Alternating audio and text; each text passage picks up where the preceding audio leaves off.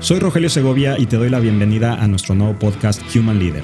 La traducción al español es líder humano, pero partimos del hecho del ser, y es que somos un conjunto de aspectos lingüísticos, emocionales y corporales que nos representan, y que a la vez con ellos interpretamos nuestro alrededor. Human representa el ser, el término para comprender la existencia humana, ser en el mundo, ser uno mismo, ser humano. El signo distintivo del liderazgo es su humanidad. Para ser un líder, primero hay que aprender a ser humano, a conectar con los otros y trascender a través de ellos. Human Leader. Hola, bienvenidos al episodio 5 del podcast Human Leader. Soy Rogelio Segovia y te doy la bienvenida. Este es un espacio de desarrollo personal y profesional. En el episodio de hoy, que se llama Creando mi misión de vida, tenemos como invitada a Carmen Treviño. Carmen es facilitadora certificada de presencia mental por la Universidad de California en Los Ángeles y fue la primera mujer latinoamericana en realizar la certificación Search Inside Yourself del Instituto de Liderazgo Silly en San Francisco. Ha sido conferencista en México y en diversos países de Latinoamérica como lo es Argentina, Chile, Perú, Guatemala y Nicaragua. Bienvenida, Carmen. Muchísimas gracias, Rogelio. Encantada. Pues muchas gracias por estar aquí el día de hoy acompañándonos. La verdad es que el episodio del día de hoy va a estar buenísimo porque estamos abriendo el tema de misión de vida y estos siguientes cuatro episodios vamos a estar platicando sobre este tema. Hoy con Carmen lo que vamos a ir creando es qué es la misión de vida, pero también nos vamos a meter mucho en la esencia de la persona y en lo que somos como individuos. Y, qué es lo que Carmen nos, nos hace pues ser lo que somos, ¿no? A final de cuentas. Y pues bueno, nuevamente te agradezco que estés aquí. Y ahorita platicábamos antes de, arrancar el programa acerca de tu certificación de mindfulness y también me compartías lo de Search Inside Yourself. ¿Me puedes platicar de ambas en qué consisten? Ay, claro que sí, con mucho gusto, Rogelio. Pues gracias por invitarme a tu programa, antes que todo. Pues mira, me he ido eh, enfocando, digamos, en estos temas que tienen que ver con la inteligencia emocional y como base de todos los temas de inteligencia emocional, esta conciencia o esta presencia mental que le llaman, este tema de mindfulness que se ha vuelto de repente como muy escuchado. Sí.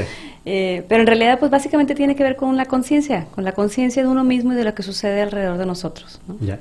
¿Y, ¿Y, es lo mismo mindfulness que Search Inside Yourself? No, bueno, no. Search Inside Yourself es un programa que se desarrolló en Google. Fíjate que em, en el área ahí de, recursos humanos, digamos, no, internamente en, en Google crearon este programa con la intención de que toda la gente que trabaja en esa organización encontrara herramientas para ser más felices, digamos, para tener más bienestar.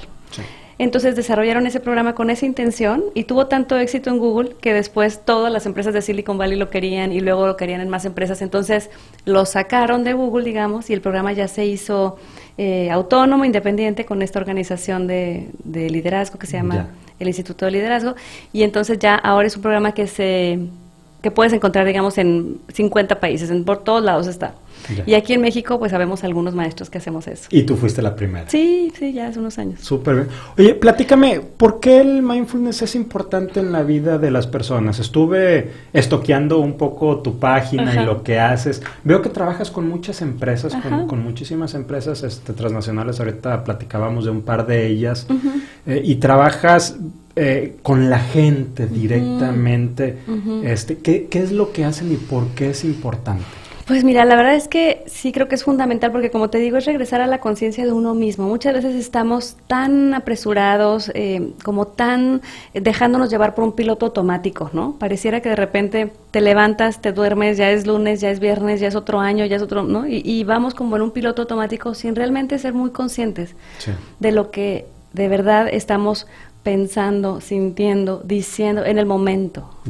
Entonces, esta, esta cualidad de la mente que ya todos tenemos, que es, que es estar más conscientes, que, que le llaman mindfulness en inglés, es como regresar a esa conciencia, a ese momento, como ahorita estoy aquí hablando contigo. No estoy en ningún otro lugar, ni estoy pensando qué voy a hacer al rato, ni qué dejé de hacer ayer.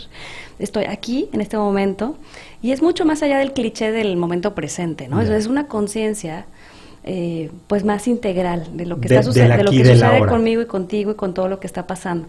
Y eso pues eh, resulta que ha sido súper, es súper valioso para todos los procesos de desarrollo humano, ¿no? Para lo que sea. Entonces yo trabajo mucho en las empresas con individuos así uno a uno, principalmente con los directivos y los VPs y demás, y también en grupos donde se generan dinámicas también muy padres en los equipos. Pero entonces lo que tú abordas es al individuo antes que al profesionista, ¿verdad? Estás trabajando con, la persona, con el ser. Exactamente. Antes que cualquier etiqueta de que si soy el VP de no sé qué, si soy el director de no sé qué, o el el, este, lo que fuera, cualquier puesto, yo siempre digo, estoy hablando con el ser humano que tengo aquí enfrente. ¿Y por, qué es importante tener esa conexión y ese equilibrio eh, desde el mindfulness con el ser para después llevarlo al profesional? Fíjate que yo creo que es fundamental porque, por ejemplo, te voy a dar así un caso que acabo de tener hace poco que me llamó mucho la atención. Un este, vicepresidente, ¿no? Un puesto muy alto en una empresa transnacional. Y entonces estábamos viendo todos estos temas de el entrenamiento mental y la inteligencia emocional. Y en un momento yo le digo, bueno, ¿y tú dónde te ves tú como persona en los cinco años, en los próximos cinco años? Porque él me hablaba mucho de dónde veía el negocio, ¿verdad? Y dónde iba a estar su área y los, los objetivos que iban a lograr y las metas. Y yo le decía, perfecto, pero tú, como individuo, como persona, ¿dónde te ves? Me decía, no sé, Nunca lo había pensado. Ajá, me dice, no sé, siempre pienso en términos de la organización, de la empresa, del negocio. Y no era el dueño del negocio, ¿verdad? No, pero tenía muchos años trabajando allá. Ahí, a lo que voy es de que de repente pasa eso, que nos enfocamos tanto, nos compramos tanto la identidad y la camiseta de la empresa, que a veces muchas personas dejan de pensar en su, en su propia necesidad, de su propio propósito, de su propio sentido de vida. Y es bien importante, porque en la medida en que uno puede alinear su propio propósito con el de la empresa, pues qué maravilloso. ¿no? Es una bomba maravillosa. Y cuando no lo haces, viene de ahí, me imagino, la gente que se jubila a los 60, 65 años, llega a su casa y los que viven ahí son unos desconocidos. Puede pasar, ¿verdad? O puede pasar que pases, no sé, eh, de repente toda una carrera y no fuiste tan feliz, digamos, no, no experimentaste ese gozo y ese bienestar de estar cumpliendo con tu propósito. ¿no? Entonces, en ese sentido creo que es bien valioso porque uno conoce da el tiempo de reflexionar, de parar, más allá de la inercia y del piloto automático, como te digo, decir, a ver, realmente yo qué quiero, ¿no? Realmente yo qué le quiero dar al mundo, realmente son preguntas bien poderosas y bien útiles y bien necesarias. Siempre es buen tiempo hacer, para hacerse esa pregunta, o sea, vaya, nunca eres demasiado grande para hacerte esa pregunta. Yo considero que nunca, no sé, tú cómo ves, pero yo considero que nunca es tarde porque porque cada quien lleva su proceso como, ¿no? como de desarrollo y de crecimiento. Y si te haces esa pregunta a los 15 o a los 30 o a los 70, igual es valiosa, porque además ya no eres la misma persona. También vas cambiando muchísimo y entonces es valioso volvérselo a plantear. De hecho, yo creo que es valioso volvérselo a replantear. cuánto deberíamos estarnos planteando esa pregunta de, hacia dónde voy, qué, veo en mí? Sí, Rogelio, fíjate que no estaría yo tan, así como no tengo una respuesta, de decir, no tienes que hacer todos los 31 de diciembre, no, no estoy segura, pero sí creo que mínimo una vez al año es bonito revisitar esto, estas preguntas. Y, y si nunca lo has hecho, si no es algo común, hacerlo tal vez más seguido, ¿no? Para empezar a, dar, a encontrarle sentido, porque a veces hay gente que le hace estas preguntas y me dice, no sé qué me estás hablando, ¿sí me explico? Gente que está tan desconectada de sí mismos, en ese, que no, me dice, no sé, o sea, no, no sé qué, no, sé, no saben qué contestar a veces. Entonces, tal vez a lo que voy es que puede ser un proceso que uno tiene que estar dándole vueltas y vueltas. Luego soltarlo por un tiempo y volverlo a, a visitar más tarde, ¿no? A los meses, a los años. Fíjate, qué, interesante. Estoy pensando que ahorita, antes de que empezáramos la grabación, me decías, oye, pero yo no soy especialista en misión de vida. Me estás dando la receta para crear una misión de vida. O sea, no sé en qué momento me dijiste que no, pero estamos. Entonces, ¿qué, ¿cuáles serían los pasos? No le llamemos misión de vida, llamémosle eh, planteamiento donde te ves ¿cuáles serían las preguntas que una persona tendría que empezarse a hacer para hacer ese alto y pensar en eso? Claro, maravilloso. Mira, pues son varias, pero yo en general me, trato de ir como por estas como cuatro, de cuenta, cuatro preguntas amplias, ¿no? Una, una que tiene que ver con qué es lo que realmente anhelas en el fondo, ¿no? ¿Qué es, qué es eso que valoras más? ¿Qué es lo importante para ti? Yo creo que cuando te detienes a pensar en eso, bastantes 20 te pueden caer, ¿no? Ahí puedes darte cuenta de muchas cosas. Otra podría ser, otra segunda pregunta que siempre también hago es, ¿qué es lo que tú quieres ofrecerle al mundo? Se me hace súper importante. ¿Qué es lo que yo le quiero ofrecer al mundo? ¿Estás de acuerdo? Venimos de paso. La vida se pasa en un instante. En un abrir y cerrar de ojos ya tengo casi 50, ¿no? Ya casi, ¿no? Ya se nos va la vida. Tiene que ver un poco con la trascendencia con la trascendencia, con qué quiero yo darle ¿no? ¿Qué quiero yo dejar en el mundo? ¿De qué manera quiero beneficiar o aportar? Eh, otra pregunta que también creo que es importante es, bueno, ¿yo qué necesito para lograr todo esto? Es bien importante, ¿no? ¿Dónde estoy parada o dónde estoy parada ahorita? Y en base a lo que acabo de reflexionar antes, de qué es lo importante y qué quiero dejarle al mundo, entonces, ¿qué necesito? A lo mejor, como tú me contabas de tu propia historia, a lo mejor necesito hacer ciertos cambios, a lo mejor necesito integrar esto, quitar aquello, reacomodar, lo que fuera, pero ahí va el tomar la rienda. Entonces, lo, lo que yo entiendo aquí es el qué necesito se vuelve bidireccional. No solamente vengo a dar, sino también vengo a recibir. Exacto. Porque muchas veces estamos acostumbrados eh, que lo importante es dar, no, no, no recibir. Y obviamente que no estamos hablando de temas eh, tangibles o materiales, ¿verdad? Sino desde esta perspectiva también es válido decir, a ver, yo necesito. Claro, y además, ¿sabes que Rogelio? Yo necesito porque también, entendiendo con humildad que no soy una persona ya acabada, si me explico, no soy un, estoy en un proceso. Y entonces yo también necesito muchas cosas que mejorar y que crecer. De, cosas que necesito adquirir, cosas en el sentido de que me hagan crecer, ¿verdad? Cualidades y demás. Y también de que me tengo que deshacer. Porque a lo mejor a mis casi 50 años ya no operan muchas cosas que antes me servían. ¿Sí me explico? Y ahora necesito otras cualidades, necesito deshacerme de ciertos patrones y por eso usamos mucho nosotros el entrenamiento mental de estas meditaciones de análisis, de autoanálisis, luego te platicaré, donde uno Em, recapitula su vida también y ves en tu mente que, que te funciona, que ya no te funciona. Y por último, te iba a decir, otra cuarta pregunta que me gusta mucho hacerle a la gente es, bueno, ¿cómo esto que acabas de reflexionar antes, cómo aplica tu trabajo?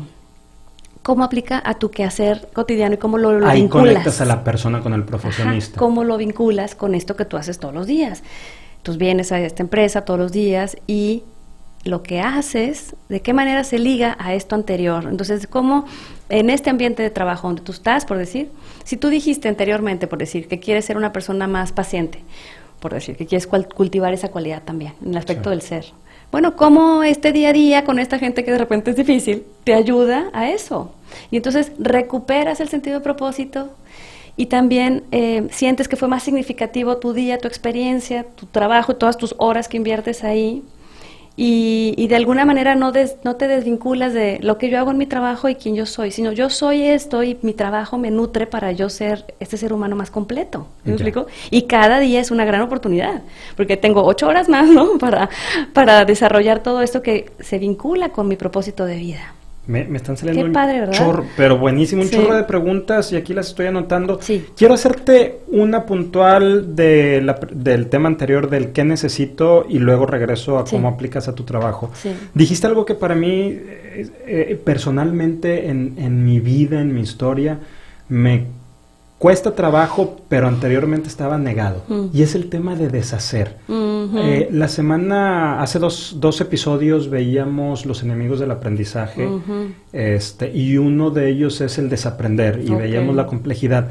Platícame para ti qué es eso de, deshacer o de dejar ir o de desaprender, porque es bien complejo. Sí porque tiene que ver con lo que tú decías, un, creo yo, un tema de humildad, de decir, a ver, maestro, este, pues esto te sirvió o no te sirvió, pero ahorita es el momento de dejarlo y somos este acumuladores emocionales y de vida, entonces, ¿cómo, trabajo ese, ese deshacer en el que necesito? Maravilloso.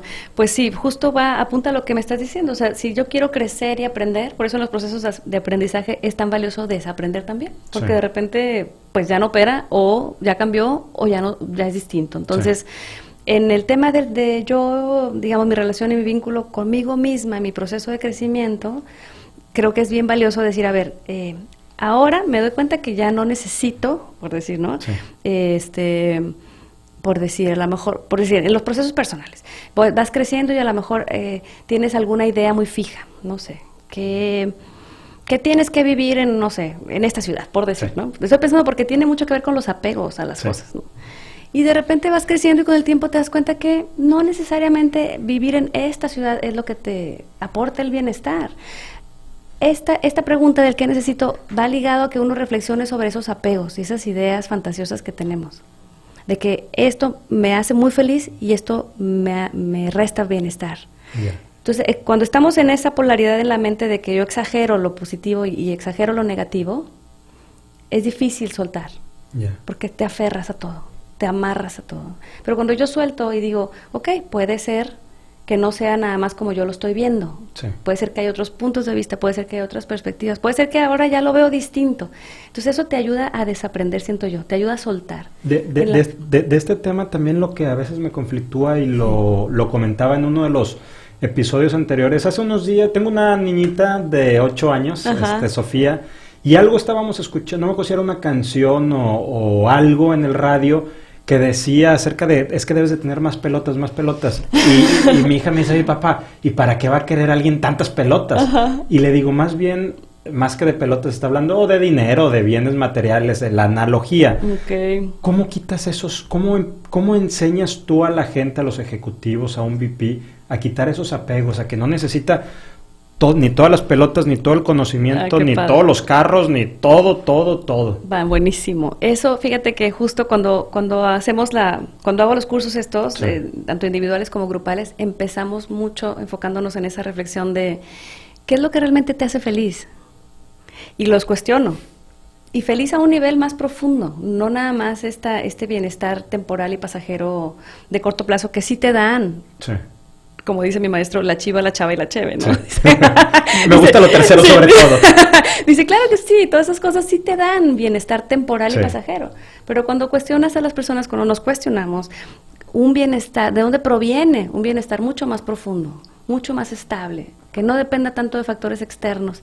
Te das cuenta que sí hay una fuente de bienestar interna que tiene que ver con un estado mental y emocional. La gente con la que tú trabajas antes de que empieces a trabajar con ellos, ¿tiene identificado eso? De todo, ¿eh? Me toca de todo. Me tocan algunos que digo, wow, o sea, esta persona de verdad me da clases a mí. Y otros que no, que nunca se lo habían cuestionado. ¿Y hacia dónde estamos más actualmente? ¿Sí? ¿Hacia dónde está más cargada la, balance? Eh, en general, creo que hay muchas personas que tienen, me, me topo con mucha gente que tiene como información, como que ha leído, ¿no? Pues hay gente como muy, ha leído, ha estudiado, etcétera, el tema del bienestar de alguna manera, pero no necesariamente que lo hayan integrado a su vida a un nivel más profundo. Y, y, ya cuando se dan estas conversaciones más profundas, como tú sabes, y cuando lo meditas y cuando lo reflexionas y lo, lo traes a un nivel más profundo, de repente sí ya te das cuenta de, de que aquello intelectual que más o menos tenías acá, de sí, el dinero no es la felicidad, pero ayuda, lo bajas a otro nivel y, resulta una experiencia muy padre. O sea, hay gente que, por ejemplo, me acuerdo una persona muy importante en un banco que me dijo, este, oye Carmen, sí, me dice, tener más ceros en mi cuenta de banco no me, está haciendo más feliz. O sea, no es proporcional. ¿no? de pues hecho, te puede hacer hasta más infeliz, leí en algún momento, por la ansiedad de que esos ceritos luego se hagan menos, ¿verdad? O no crezcan tan rápido. Y es bien interesante cuando, cuando, cuando las personas se hacen conscientes de eso y dicen, ah, sí es cierto. Me la pasé muy, ¿no? Me dicen ellos, me, me experimento mucho bienestar en otras cosas más sencillas que no necesariamente tienen que ver con bienes materiales, con estímulos sensoriales, con la fama y el reconocimiento del poder, que también, ¿no? Entonces empiezan a ver, ah, no necesariamente. Y yo lo que les digo es, bueno, encontremos un balance. Qué padre que lo tengas, no te vas a deshacer de todo lo que tienes, qué padre, pero ubica que eso es temporal y pasajero, incluyendo tu puesto. Entonces siempre los hago reflexionar mucho en ese tema de, eres de una forma temporal y pasajera ese puesto del VP o el presidente, lo que fuera. Sí, que el puesto es la silla. Pero no, ajá, pero no eres tú en esencia, ni es para siempre. Y depende de muchas condiciones y circunstancias y que la gente te reconozca y que, entonces como que, ah, ya lo reflexionan más. Entonces digo, el día que te vas de aquí, pues te vas porque no siempre lo fuiste, ni siempre lo vas a hacer. Entonces les da un sentido como más de de trascendencia y más de, como de largo plazo de las cosas, con, sin tanto aferramiento a esa experiencia particular. Oye, me, estoy perdiendo en la entrevista porque me estás haciendo reflexionar a mí, ¿eh? Estoy, estamos platicando de, como alcancía, están cayendo algunos centavitos. Déjame regresar a, bueno, moverme hacia la pregunta 4 donde, eh, o la recomendación 4 que tú decías, ¿cómo aplica esto a tu trabajo? Y comentaste algo que también a mí siempre se me ha hecho muy interesante, que es eh, eh, cuando hablamos de balance vida-trabajo, muchas veces nos imaginamos que son dos mundos separados y que es como una báscula. Ajá. Y que para que el balance exista, pues tiene que ser exactamente lo mismo. Pero decías, puedes integrar y eso te hace más feliz aquí y allá y te permite ser persona en el trabajo y ser empleado cuando eres persona, este, a ver, me gustaría si pudieras meterte un poquito más por ahí. De acuerdísimo, sí, y a mí me encanta eso de que dices del balance vida-trabajo, porque pues no podemos partirnos como a la mitad de aquí soy este en el trabajo, allá soy esta en mi casa.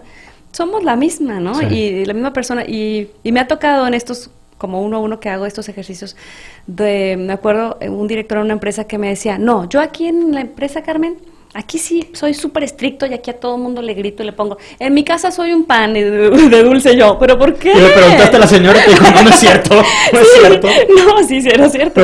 Oye, pero el tema es que, pues, esta dualidad en la que vivía este ingeniero, yo le decía, ¿y cómo te sientes? Me dice, no, no me siento bien. Le digo, ¿por qué eres así? Me dice, no, pues porque me acostumbré, es como que de alguna manera te pones como una máscara temporal, ¿verdad? de que acá eres el duro y allá este, eres quien realmente eres.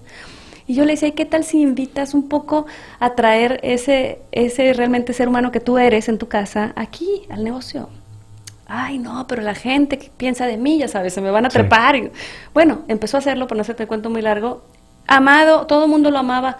Pasó, pasó de ser un jefe temido una persona a la que la gente le tenía miedo, a una persona súper amada, súper respetada. O sea, esos cambios sí se dan. Claro, claro que le tomó como un año, ¿no? Estuve mucho tiempo con él y el que él fuera poco a poco trayendo, dejándose libre, dejándose ser quien realmente era. ¿Y él cómo se sentía después en conversaciones que tenías? que te decía? No, ya después se sentía muy contento porque decía, es que ahora sí ya no me siento dividido, de que allá soy uno, acá soy otro, y más contento. Y además algo que te iba a decir que tiene que ver con el tema del propósito, es que te iba a comentar mucha gente, no sé si has escuchado de que tenemos altísimos niveles de estrés laboral en México, ¿verdad? Los más altos a nivel mundial. Y algo que han estudiado eh, los estudiosos del estrés, la gente que está estudiando el estrés en Estados Unidos, principalmente en Stanford y en Harvard y demás, em, fíjate lo que comentan, súper interesante, estaba, estaba yo escuchando, que cuando, cuando queremos realmente eh, reducir esta sensación de estar todo el tiempo estresados y hasta en el burnout, que es un extremo del estrés, ayuda muchísimo recuperar el sentido de propósito. O sea, eso hace que las personas automáticamente, digamos, es como un clic así, que empieza a reducir muchísimo el nivel de estrés y de ansiedad. Porque entonces, como decíamos ahorita, ya no estoy tan dividido, ¿no? Ya no soy uno acá en mi trabajo, otro en mi casa, sino que, ¿sabes qué? Tengo un sentido de propósito, ¿no? Y lo que vengo a hacer todos los días aquí a mi trabajo, de alguna manera se liga a mi propósito de vida. Entonces, los retos y las dificultades que ves en tu trabajo ya no son como tan agobiantes, porque dices, bueno, sí, sí es un reto, pero es parte de mi propósito y esto me va a hacer crecer. Entonces, este sentido de propósito que debo de trabajar o, regresar a él al menos una vez al año, lo podría traer en mi en la cartera, lo podría traer por ahí, me puede servir como un, amuleto donde al cual asirme si necesito hay un momento de claro y, y, creo que nos vendría muy bien a, no a todos nos viene bien porque tenemos momentos de crisis en, el trabajo y en la casa y todo pero es que ese propósito para mí es algo mayor que que puede englobar te digo todo lo que tú hagas como ser humano. O sea cómo cómo, cómo lo haces y qué haces ya son como los detalles, pero el propósito sigue siendo el paraguas más grande, ¿verdad? Ya. Déjame, te hago una pregunta este, compleja del tema que estamos hablando.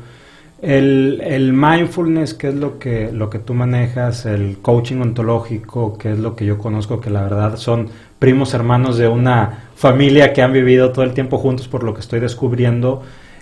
Hablan de la persona, del ser, de la introspección, pero también he escuchado algunos temas de críticas de decir que estamos viviendo ahora un mundo donde nada más pienso en mí, en mi bienestar, en, en, mi paz, en, en, y que puede haber una desconexión hacia los otros. ¿Qué opinas de eso? Sí, súper interesante. ¿eh? Pues mira, bueno, este tema que del presencia mental o de mindfulness, es que en español le llaman de muchas maneras. Eh, ¿Tú cómo le llamas en español? Pues conciencia, conciencia, sí. Ese tema me parece bien importante, qué bueno que lo dices, porque sí hay una crítica de que, ah, entonces me voy a encerrar yo en mí y hacia adentro, pero en realidad eh, eh, esta conciencia tiene que ver conmigo y con todo lo que me rodea. O sea, no se trata de encapsularme ni de yo encerrarme en un mundo interno, sino sí conozco mi mundo interno, pero estoy conectada con todo lo que está afuera, porque además hay una conciencia de la interdependencia que eso es bien valioso. O sea, al yo hacerme consciente de mí misma, de mí mismo, me doy cuenta que soy y existo en interdependencia de todos.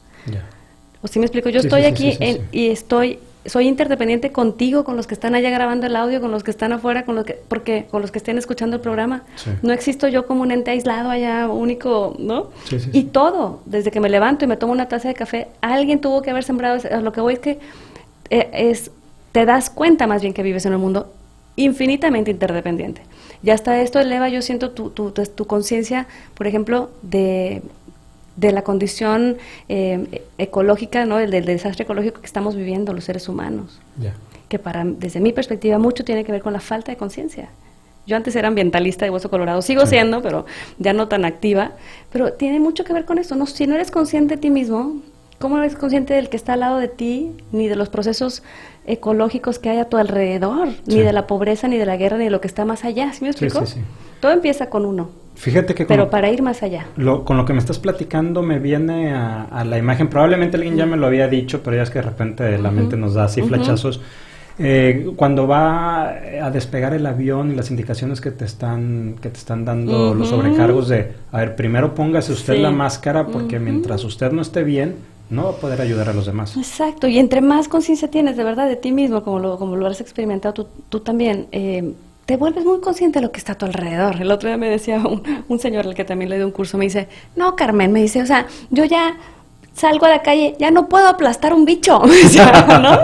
Dice, porque ya era tan como tan consciente de sí mismo, ya también veo que el otro es un ser vivo y también veo que el otro ¿no? También quiere bienestar y ser feliz. Igual que el chofer y el, la recepcionista y el policía y el presidente de la empresa y todos en la organización. Entonces a partir de ahí empiezo a legitimar al otro. Empiezas a ver, exacto, que, son, que así como tú quieres ser feliz y buscas, no, buscas bienestar, todos a tu alrededor también buscan lo mismo. Entonces eso hace que la, forma en la que nos relacionemos sea muy diferente. Que es el tema que decías en la tercera pregunta con el que necesito, con, la bidireccionalidad. ¿Qué es lo que me ayuda, Carmen, a entender o, o tener una razón por la cual levantarme en las mañanas? ¿Qué es lo que me ayuda? Pues para mí es eso, regresar al propósito, tener claro. Porque entonces, ¿a, qué me levanto, verdad? ¿A qué voy a lo que sea? Pero si yo siento que cuando me levante, eh, lo que voy a hacer en mi día contribuye a ese propósito mayor, pues claro que me levanto, ¿no? O sea, si de alguna manera, por ejemplo, este, no sé qué formas tenga lo que hago, ¿no? A lo mejor es hacer un reporte, a lo mejor es tener una junta, a lo mejor es este, conversar con alguien de, de un tema. Pero si sé que todo eso que voy a hacer en mi día, en la oficina, por decir, ¿no? Estas 80 mil cosas, sé que mucho de eso está contribuyendo a mi propósito, pues lo hago con muchas más ganas, ¿verdad? Y me vuelvo a levantar al día siguiente con el entusiasmo de seguir contribuyendo a eso.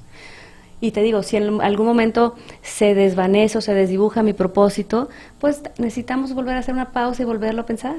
volverlo a dibujar. ¿Qué pasa cuando llega el desánimo, cuando llega la tristeza, cuando llega esa ceguera de, ¿sabes qué? Pues estoy tratando de contestar estas cuatro preguntas que me dio Carmen.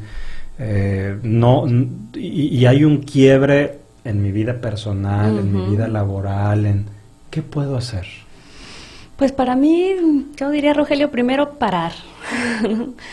te digo, vamos a una velocidad increíble actualmente. ¿Te das cuenta que, digo, los que tenemos algunas décadas, o sea, no podemos dar crédito de que, de, la velocidad en la que vivimos ahora. Entonces, para mí, lo primero que empieza como a, a sanar y a reconectar es parar. Pausa, pausa, pausa. Entonces, y esa pausa puede ser al principio unos segundos, después unos minutos, después pueden ser espacios más largos pero sí nos beneficia mucho esos pequeños espacios de, silencio. La mente, haz de cuenta, Rogelio, yo, ¿has visto estas esferitas en los aeropuertos donde están eh, un monito, como una esferita con, ah, glitter, con, este, con brillantina, ¿no? Y adentro hay una cosita, un edificio o algo. Entonces las agitas y no se ve nada, ¿no? Se ve toda la brillantina. La dejas de agitar se empieza a bajar toda esa brillantina y se ve con más claridad. De alguna manera yo uso mucho esa metáfora, usamos muchas, muchas personas, porque es, dejas de agitar tu mente. Todo el tiempo estamos agitando la mente con muchísimos estímulos. Además de que la mente está en el futuro y en el pasado, estamos todo el tiempo o en la serie, o en las noticias, o en las redes sociales, o la quién sabe qué, y no le damos ni un break a la mente para que realmente baje toda esta brillantina y veas un poquito con claridad. Para mí eso sería ese espacio ¿Qué opinas del ocio? A mí el ocio me encanta, lo disfruto. Yo soy una persona que se puede ir una semana a la playa echarse en un camastro y no moverse. Este, pero hay gente, hay personas, incluso yo en otros aspectos de mi vida, que estamos acostumbrados a siempre estar, a, estar acelerados porque eso me da propósito y eso me da misión y eso me da... ¿Qué, ¿Qué es para ti el ocio? Pues mira, qué interesante, porque a veces creo que esto de estar ocupados todo el tiempo, hiper, hiper ocupados, hiper acelerados, a veces siento que es como un escape, como una evasión que mucha gente tiene de no, de no verte, claro, ¿verdad? Porque es más cómodo a veces, mejor no abro, no, mejor no, no toco base conmigo y entonces mejor me, me vuelco hacia afuera.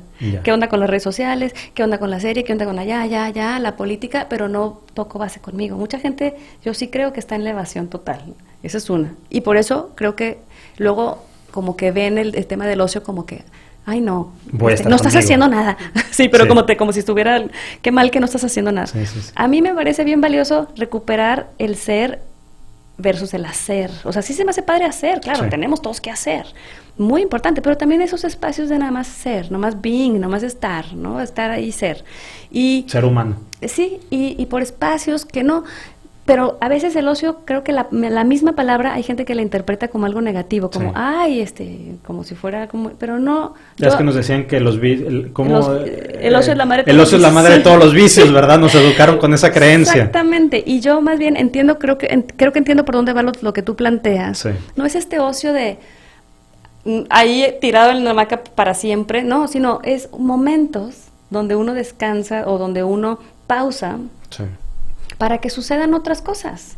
Surgen, surgen grandes ideas, surgen, ¿no? Hay, hay ideas súper eureka, así de ¡ah! Y es ahí. En ese momento donde no estabas intencionalmente tratando de resolver, donde estabas caminando en la montaña, donde de repente te, ¿no? Te, sentaste a ver las nubes y wow, de repente te viene una idea increíble, ¿a poco no? Sí, como el señor Newton y su manzana que estaba sin hacer nada cuando le cayó. estaba en un momento de ocio. Exacto, de descanso ahí. Entonces, por un lado, sí creo que son bien importantes esos momentos de espacio, de apertura, donde no necesariamente estoy en el to-do list con mi check, check, check, check. Y por otra, es esto que nosotros enfatizamos en los programas del entrenamiento mental, que, que no necesariamente es ocio, pero es, una, es un espacio de, de darle a la mente algo distinto, que no es ni el ocio ni el to-do list, que es meditar, que es entrenar a la mente para que pueda eh, desarrollar otras cualidades, por ejemplo, la atención concentrada, que es bien importante. Por ejemplo, puedes cultivar en, tu mente intencionalmente cualidades como la ecuanimidad, la sabiduría, la compasión, la generosidad. También. Si nunca he meditado, sí necesito eh, un entrenamiento, ¿verdad? Una guía para empezar a meditar? Pues idealmente sí, porque bueno, ahora que se ha vuelto muy popular ese tema, hay de todo, ¿verdad? En, internet encuentras cualquier cantidad de cosas y demás, y es bien valioso que haya tantos recursos, creo. Pero sí, sí encuentro muy valioso, y en mi experiencia personal de casi 20 años, tener maestros que te acompañen. Que te vayan guiando. Sí, porque te surgen muchas dudas y de repente puedes estar haciendo algo que no es o lo que sé yo. O, o es sano resolver dudas y además siempre creo que es muy bonito y muy inspirador ver a alguien que ya está recorriendo el camino un poco más adelante, ¿verdad? Y entonces... Que es la conexión otra vez, ¿verdad? Esta conexión bidireccional. Sí. Oye, Carmen, la verdad es que me ha encantado lo que hemos estado platicando el día de hoy y aunque me dijiste que no íbamos a hablar de misión de vida porque tú nunca has hablado de misiones de vida y de cómo crear estos planes, de lo que vimos aquí, este, ahora sí que es lo que yo me llevo para trabajar un plan de vida, una misión de vida, es Número uno, entender qué es lo que anhelo. Número dos, qué le ofrezco al mundo. Tercero, qué necesito. Y cuarto, cómo aplico esto en, mi trabajo. Y cuando esto se vea eh, dañado, se vea lastimado, me esté yendo a la sombra de mi misión, recuperar el sentido de propósito. maravilloso. Qué buen resumen. Muchas gracias. Antes de irnos, Carmen, ¿te gustaría compartirnos algo? ¿Te gustaría dejarnos algo como conclusión de, esta plática súper bonita? Ay, muchas gracias, Rogelio. Pues la verdad que me voy con mucha gratitud que me hayas invitado a este espacio y a los que escuchen. Gracias por escuchar. Eh, ¿Y qué les puedo decir? Pues que la verdad que creo que es bien valioso recuperar ese timón de nuestras vidas, ¿no? Y, el, tiempo es muy, muy corto. Sí me gustaría dejarlos con esa idea En cualquier momento nos vamos, estamos en este viaje sin saber cuándo termina en realidad. Entonces, pues qué maravilloso que podamos de alguna manera decidir a dónde quiero yo llegar. Ya no sabemos cuándo se acaba, pero cuando menos tomar el timón, ¿verdad? Tener ese control. Y yo hacerme responsable, que si me están saliendo bien las cosas, pues yo le eché ganas y si no, pues también algo, algo está fallando que a lo mejor tengo que ajustar. Pero todo en la vida pues es un aprendizaje, ¿verdad? Carmen, la verdad es que muchas, muchas gracias. Yo también en total agradecimiento con lo que nos, con lo que nos estás platicando. A ustedes que nos han acompañado hasta este momento del episodio también, muchas gracias. Eh, vamos a estar trabajando estos siguientes capítulos en el tema de, de, misión de vida. La siguiente semana, en el siguiente episodio, tenemos como invitada a Nilú Cepeda, que nos va a estar platicando acerca del futuro que estoy soñando y lo vamos a ir conectando eh, el futuro que yo como persona y como profesionista sueño con lo que el día de hoy nos, nos comentó Carmen y de la misión de vida, que no es misión de vida, pero sí es misión de vida al final de cuentas. Muchas gracias Carmen nuevamente y súper encantado porque nos hayas acompañado y nos hayas regalado un poco de tu tiempo. Encantada, gracias Rogelio, gracias, gracias a los que escucharon.